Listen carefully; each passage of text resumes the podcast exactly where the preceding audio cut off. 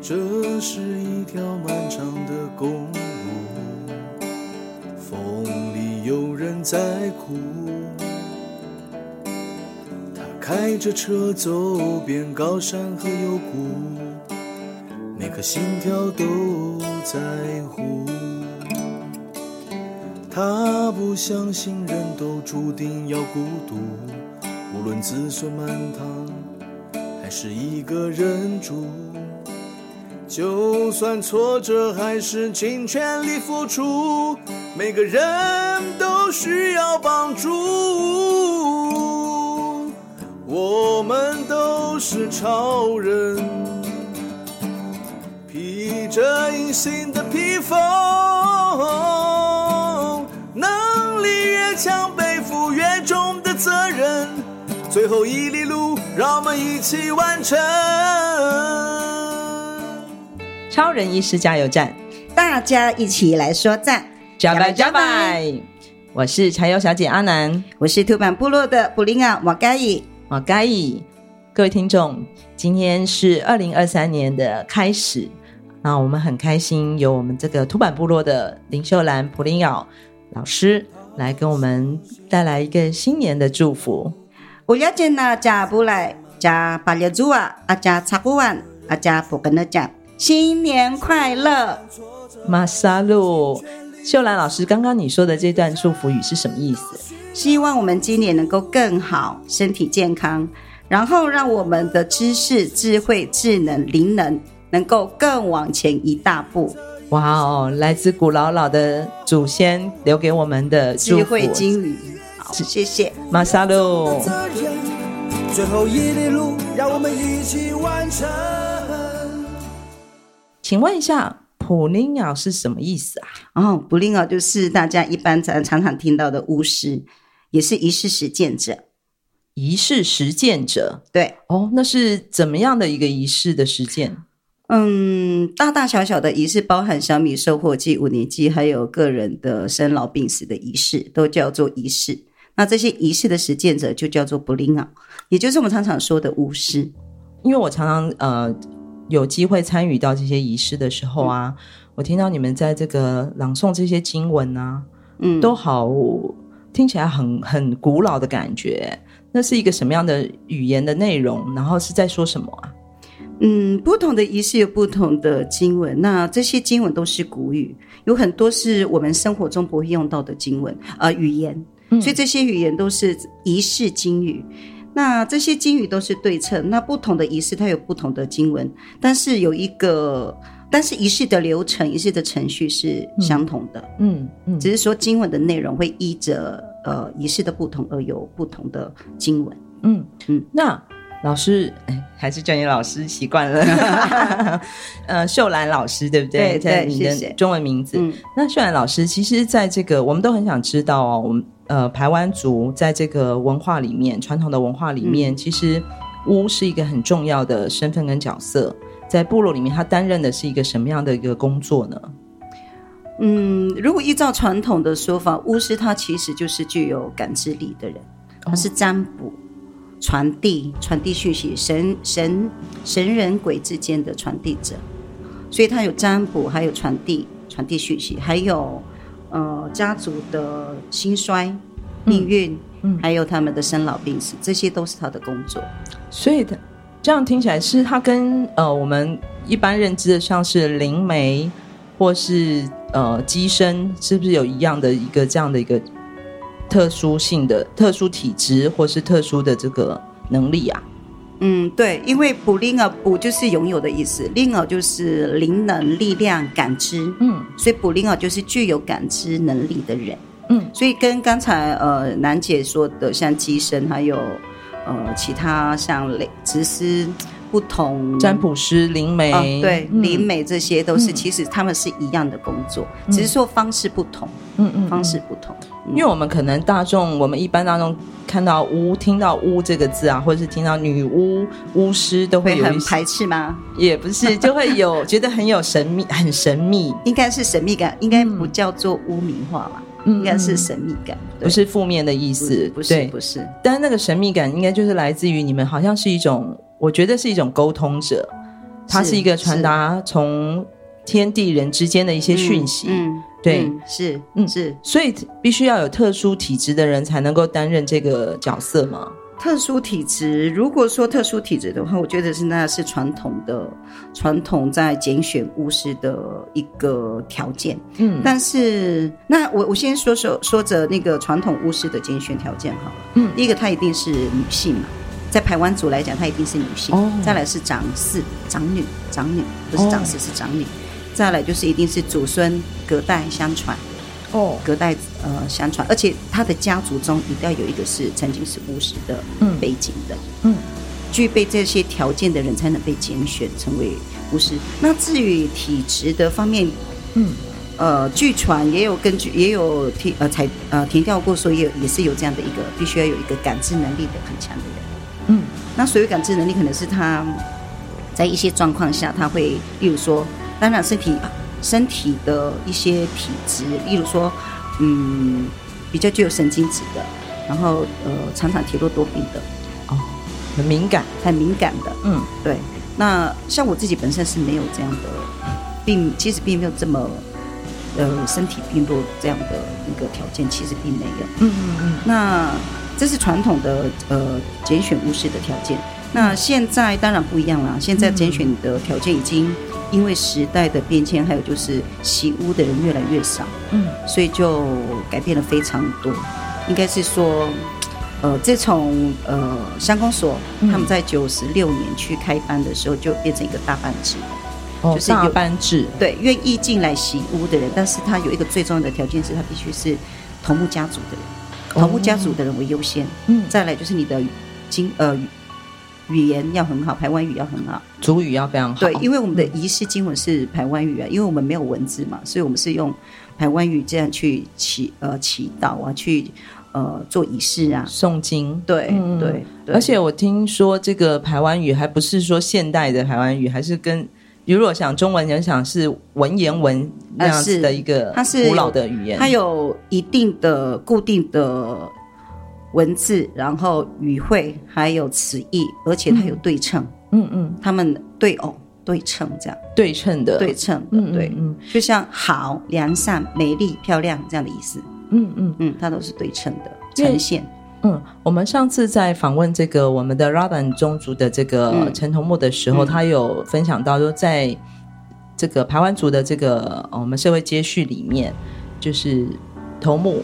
跟巫师是必须是互相搭配的一个，是。一直是一直一起，有点像是一个双首领的一个状态，去执行很多的仪式跟记忆嘛，哈，嗯，然后没错，所以头目扮演的是在这个部落的这个人间的部分的一个领导的是身份，是那巫扮演的是什么？嗯。在传统组织制度，如果说头目他没有巫师，他是无法进行所有无法进行仪式的，所以对，就虚有了，就虚有了。因为我们有我们的生老病死跟家呃部落的盛衰，嗯，这些都要靠头目去带领。那头目要要有人去指示这些呃应付对应自然的生活方式，所以这些仪式必须要有一个仪式的专门者，嗯。那巫师呢？他就是依附在头目下。那每一个头目一定有所属的巫师，嗯。那每一个家族也一定会有巫师，在传统上是这样讲。嗯嗯。那如果你这个巫师没有所谓依附哪一个头目系统的话，嗯，你也无法执施大型的记忆，嗯，你只你只能做你自己家族里面的仪式。嗯。所以头目应该是这样讲：领导者是部落的领导者之外，他还是所有仪式的领导者，嗯。然后跟着他的牧巫师是跟他搭配的，对，嗯，巫师是依附在所属系呃头目系统下。嗯、那巫师他自己本身也是一个群体，嗯，巫师也是一个群体。那首席巫师是最大的嘛，他是只是、嗯、呃重大部落记忆的，跟头目家族的生老病死是有首席巫师。那他巫师底下还有一些巫师群，巫师群对，医师实践的一些团团体，嗯、那里面有呃。不不等的巫师女巫师，嗯，看他们的巫师有多少位，嗯，那还有男巫，哦，还有男巫。你刚刚不是说只有女性可以当巫师吗？那我们所谓男巫呢？你看我没有讲男巫师啊，我没有讲到“师”这个字。哦。那在填调的里面，我我们习惯讲男巫、女巫啦，哦，女巫师、男巫师。那啊，男巫，那为什么没有“师”这个字？根据我的填调，呃，耆老董凤山说，因为南巫他不需要取的，不需要习的技能。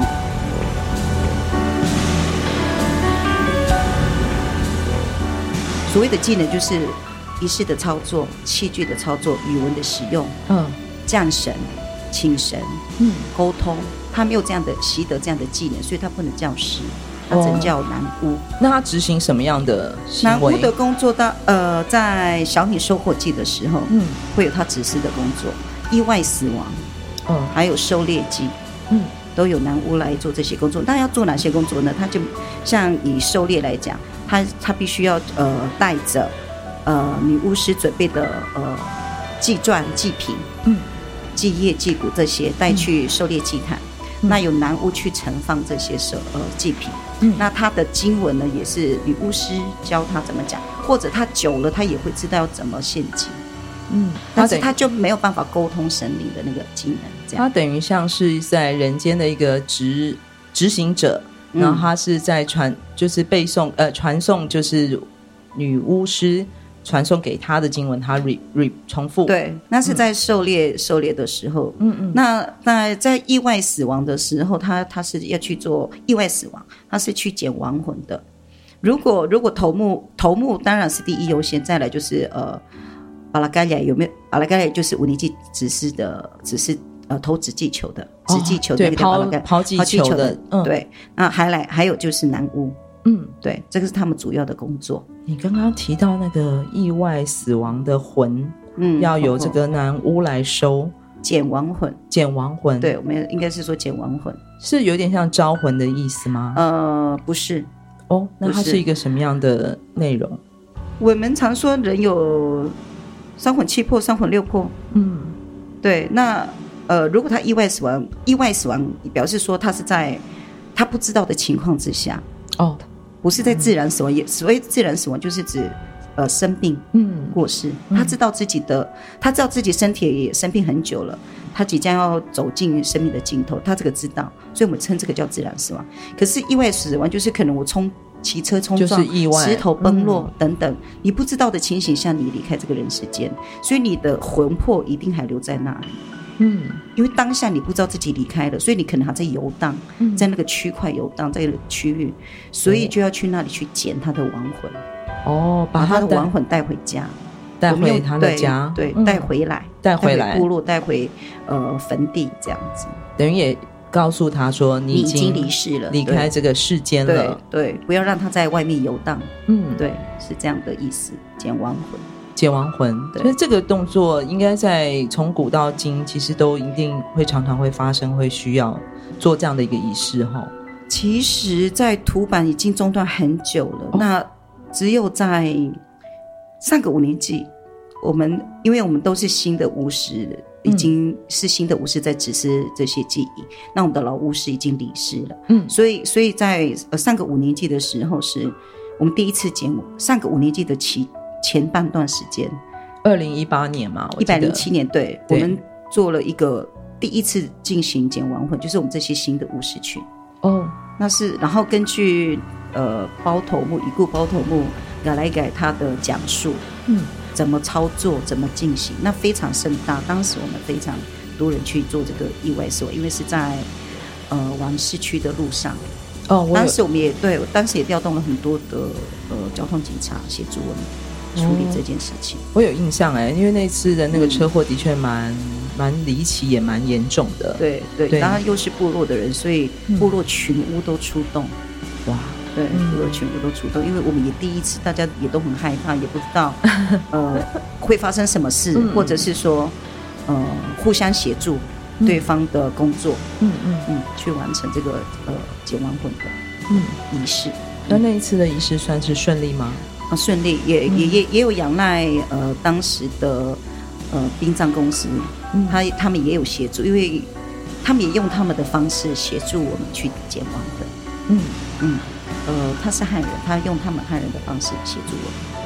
等于是因为事故地点发生是在其他的地方，并不是部落里面。他那个区域是也有卑南族的区块，嗯、传统领域，然后也有汉人的，在资本嘛，我记得。对，所以所以在汉人的习俗，他们也他们用他们的所知道的习俗去交涉、嗯、去沟通。嗯，那我们用我们的方式去沟通。嗯，那各司其职这样子。我是觉得这样的一个合作，或者是因为我们都在为。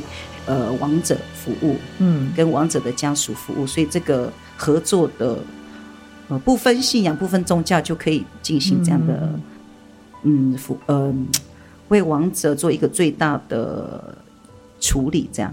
嗯，有点像安魂了。对对对，我觉得听起来就哦，好感人哦，已经鸡皮疙瘩起来了。就是那已经不是，那已经超越了这个文化，超越了这个种族啊，种族超甚至超越了信仰。对对，其实都是一心一意想要让这个意外离去的人能够安心回家，对，能够安息，对，能够安息。嗯，对，嗯，哦，所以这件事情在你从你当巫师多久啦？今年我一百零四年。一百零四年当巫师的，那现在哎，刚好国小毕业六年呢，所以你现在是高年级，我毕业了，毕业了，毕业生要升国中了，对对对。那在这之前呢，你是什么时候开始想要当巫师的？对啊，你是你是巫师家族吗？不是，我不是巫师家族，你不是你刚刚说的那个传统拣选拣选巫师的条件，不是哦，是不是？哦，那你是土坂部落的人吧？对，我是土坂部落的人。嗯嗯嗯，是。那为什么会喜屋？是，嗯、呃，我从小就很喜欢，很喜欢鬼怪、怪力乱神这种故事，像、嗯、神秘学。嗯，好，超自然，超自然。聊斋志异吗？是不是有这样的一个？我就很喜欢看这样的故事。嗯、其实我觉得我应该来自于我有善于说故事的父母。嗯，我的我的父母非常善于说故事。那他们。会讲一些玄秘的故事，像我妈妈，因为她是天主教徒，我妈妈会讲耶稣的一些神迹，嗯，神迹的故事。那我爸爸不是天主教，他是传统信仰，他会就就会讲到呃巫师做仪式的故事给我听，所以我两边都听到不同的呃玄秘的故事，这样一个是神那个呃耶稣的故事，一个是我父亲这边传统信仰的。那小的时候也常常看到巫师到我们家，巫婆到我们家里做仪式，嗯。我就对他的那个身份非常好奇，就是觉得他好像就是故事里面那个法术很厉害的姥姥啊，这些，就对他非常好奇。然后在，因为我一直很喜欢这种比较超自然的、超自然的这些神秘学，你那个南姐说的神秘学。然后在九十七年，我是九十年回到部落教书。九十三，对不起，我是在九十三年回来的。那九十七年刚好碰到五年祭，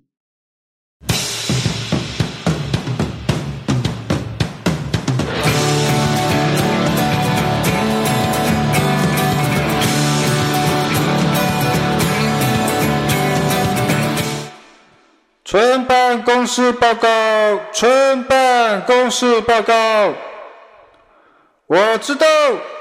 我们所有多才多艺的村民，都跟村长一样喜爱音乐及唱歌。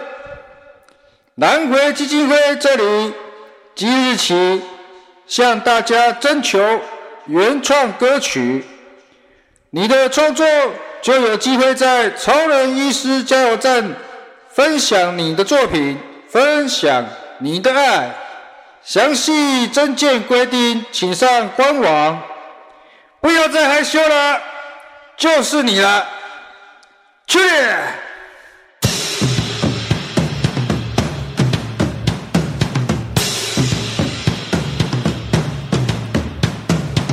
我第一次完整参与，也应该也不算完整参与啊，哈，嗯，呃，因为已经回来呃部落服务了。那当时学校推行一个呃教育特色，就是。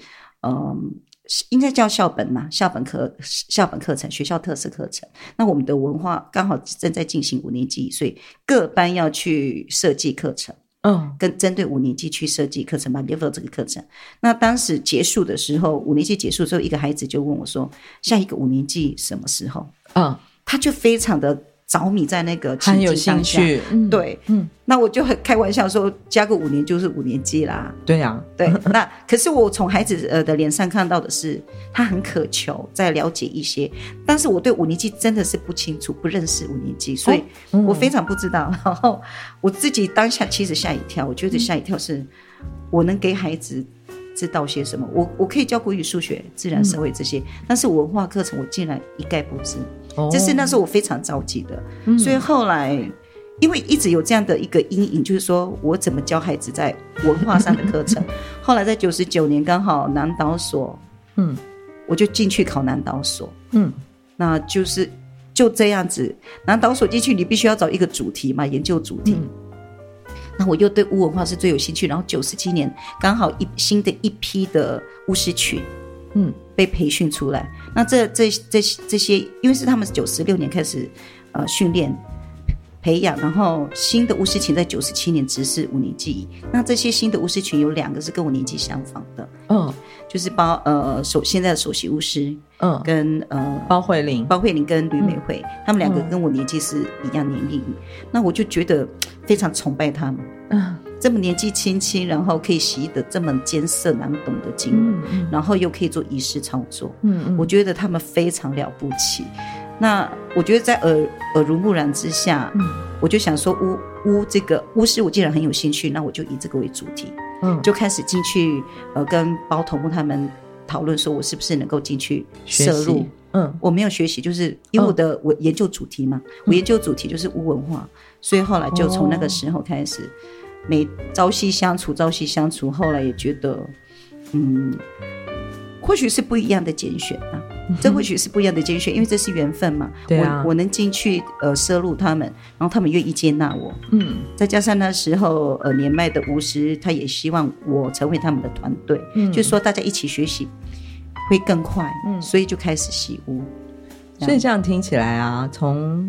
你自己小时候，嗯，对于这样的一个玄秘的世界的那个，对。玄幻的世界的一种向往或是喜爱，嗯，到你成为老师之后，看到孩子对这件事情，就像你小时候看到一样的那个眼神，没错，没错，这些事情好像期盼，对，好像就是鼓励了你想要往这条路再去更多的摸探索，嗯，是，那那刚好也碰到这个所谓现代的这个巫师的这个学习的这个新的方式。有这个机会可以摄入，是，是对，就这么走进了习巫之之道。对对，没错。哇，那这条路走的很辛苦吧？因为听起来就好难哦。会吗？其实要感谢的还是要感谢这个两个，就是我们包头目他系统下的这两个巫师，嗯、他的他们给我很多的。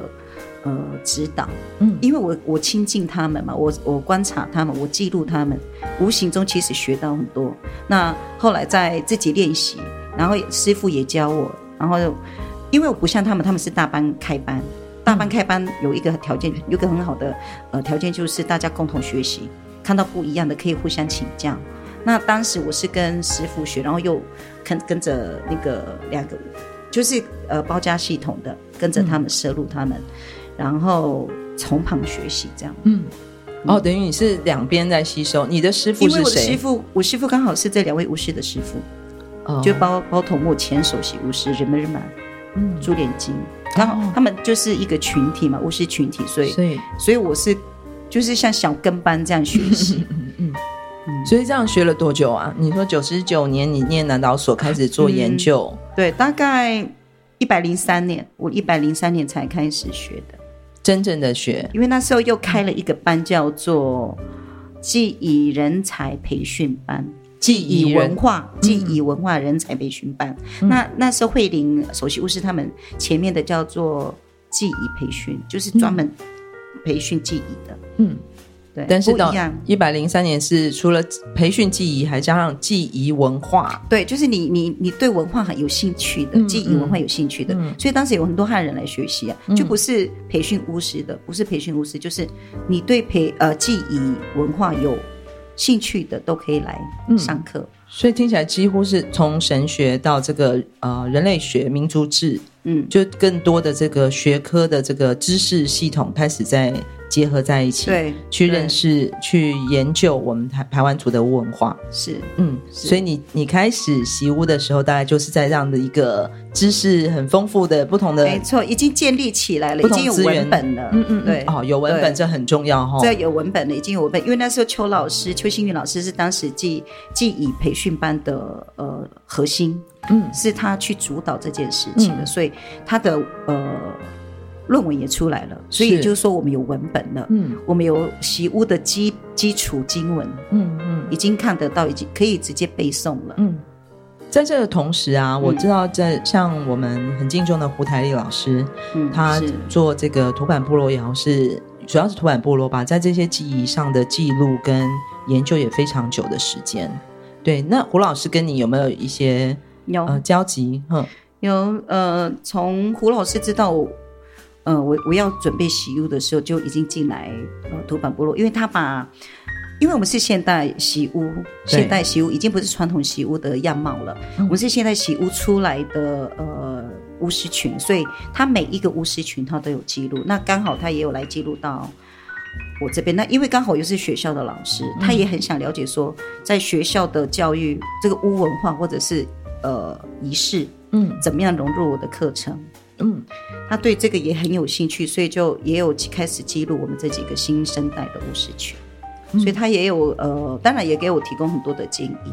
嗯，所以你在印象中，胡老师呃，在记录你你们习巫的这些过程里面，或是同时你有这个老师的身份吗？对，他有，他会不会对你有特别多的这个期望，或是他有一些嗯，其实他对我的期望，并不是在教育学生在。呃，民主教育或是文化，而是在部落。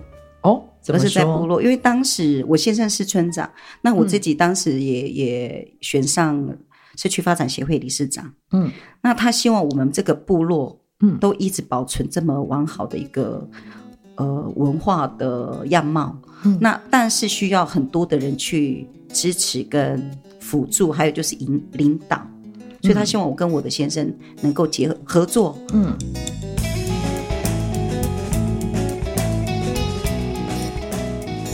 那因为那时候我们也有进行一个五年级的论坛，嗯，从在一百零二年的时候，我们就有做过倾听发声对话，嗯，也是因为五年级的关系，嗯，然后一百零七年我们又进行一次，那他希望我们持续为土坂部落这个马列瓦五年纪做一些事情，嗯，每隔五年做一件事情去记录我们的不呃变异，嗯，他希望我们做这样的事情，嗯。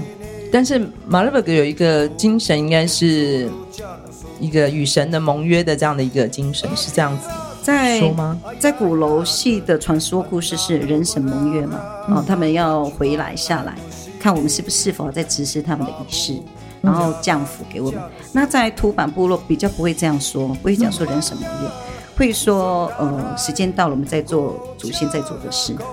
那呃，我曾经发呃，我曾经的填调有一个是，我觉得很很跟我的我跟我的呃论文的想法是一样。他说五年级是重建秩序，重建秩序，重建秩秩序哦，重建秩序，对，重建宇宙的秩序。哦，所以是天地人的秩序的重建。因为在那个时候是三界同时重逢嘛，神界、灵界、人间界三界。从聚合的时呃时间点，嗯，那在我台湾族的信仰里面，我们的宇宙观就是神灵主导嘛，嗯，神灵神跟灵在主导这个世界，在我们的宇宙观是这样子，嗯，所以五年一次的相聚，除了赐福之外，可能还有别的事情要被交代，嗯，那当这当然我们不知道，他都是透过呃。符球、祭球来传达一些讯息，嗯、不然为什么我们会说有五颗神灵之球？嗯、啊，那有一颗是未知的球，嗯、未知的球，像它有运气、有命运、有粮食、有丰盛、有呃财富、健康等等，都是幸运的意涵嘛？对，但是有一颗球，它就是呃好坏不定的球。那这一颗球就很特殊，嗯，未知的球，对，嗯、未知讯息的浮球、祭球。那这一颗球呢？我所以我们不能叫浮球。很多人都说，呃，五年级的那个球叫浮球。嗯、我自己解读啦，我自己解读，我不会称它浮球，因为毕竟有一颗是我们不知道的好坏不定的球，所以我都会说它是忌球，嗯，忌忌长的忌。嗯，那这颗球呢，如果你拿到，你拿到这颗球，如果或许他他所谓好坏不定，就是看端看你怎么去呃处理事情、面对事情的态度。如果你是用正向正能量去处理事情、面对事情的态度的话，这颗球它会是所有球里面最好的球，最大的助力。对对，对，所以其实还是在我们人的意念哦，你是善念还是嗯恶念？然后你是，是你是抱着什么样的心去面对这件事情？所以刚才兰姐有问我这个马六五年期的意涵，那也有人会去透过这个神领降福跟五年的机遇去做解释，他们会说这是占卜。哦，占卜你五年的机遇，五年一次，五年一次的机遇，所以这也有人这样的解释，也有学者是这样的解释。所以这比较是在土版部落里面的，嗯、我们马六甲的是的诠释上面，它有这么多重的这个意义。对，因为可能透过不同的解读，我们每个人对这件事情、对这个记忆的解读不同，所以当然解释就会有不同。嗯、其实就像这颗未知的球，没错，你看端看我们人。怎么看待我们的命运？有时候逆境或是挑战的时候，不见得真的就是坏的。对对对，就是你有没有一个正向的能力去看待它？所以这个就是机遇。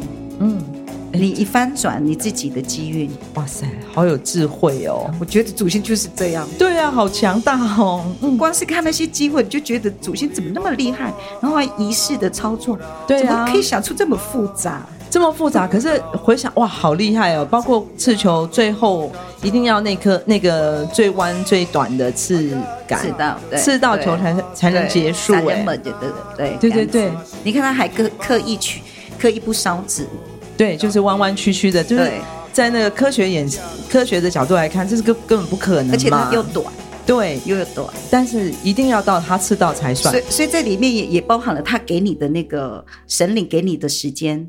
嗯，给你神这一段时间，他吃不到你，是不是都可以吃到球？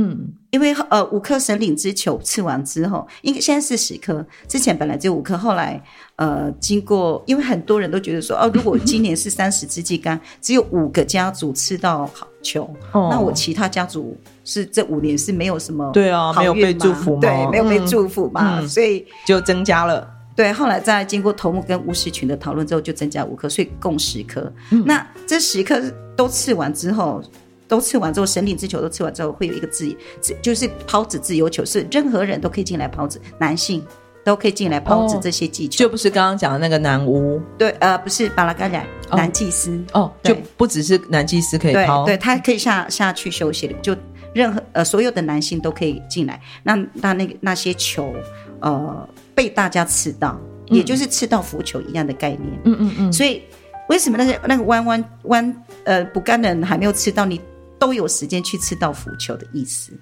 对啊。所以这个这个设计也是很有很有智慧，真的很有智慧，而且就觉得大家是平等的。对对对，万物都是平等的。然后可能呃人很多人会觉得哦，我们台湾族哦有贵族阶级啊，有贵族制度，是不是就像我们？过去认知这个封建社会的那种国王啊，然后臣子啊、贵族，然后就是一个金呃金字塔的一个关系，然后高高在上。可是不是哎、欸，我觉得排湾族的这个制度里面，我反而觉得其实大家其实只是在不同的位置上各司其职，是。在一起只是不同的，对对对对对。排湾族它不像种姓制度了，它不像印度的种姓制度。排湾族也不叫阶层，应该叫接续制度。对，接续制度，因为我们重视的是长子嘛。对，所以男生女生不管男女，你只要是展示，所有的家产啊、名望啊、地位啊、嗯，融呃融入啊等等，都是展展示去成绩。所以看我们头目很多都是女生，因为我们是展示，所以。台湾族应该是最早实施男女平权的，真的，我真的觉得是这样子呢。对，而且，哎，我认识好多叫居古的大姐哦。对，那像像五年级，五年级它其实是有接续的。嗯，看祭竿就知道嘛，有图文的就是头目，是只有呃只有一些特殊特殊职位、特殊身份的人才能坐上祭场，但是祭球它不会因为你是头目，你会多吃到两颗，不会啊。对呀、啊，所以这个里面也有这种公平的机制，公平去争取你自己命运的机制。嗯，所以听起来真的是天地人之间的一种很自然的一个律法吗？我们不知道，我们人类是没有办法知道那么自然律法。对，超自然律法，好像它自然而然就形成一种平衡吧。对，对我们讲公平，也讲平衡，也讲平等嘛。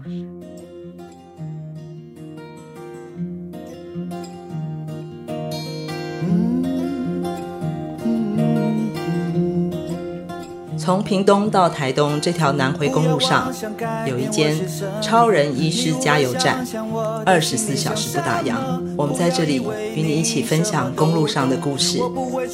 本节目是由医疗财团法人南回基金会制作，欢迎大家多多分享，以及在我们的节目下留言，或者写信到 s e r v i c e at 四一四一点 o r g 点 t w。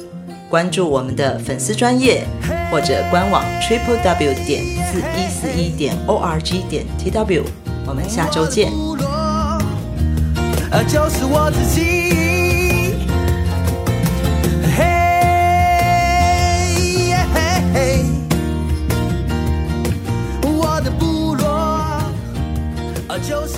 己。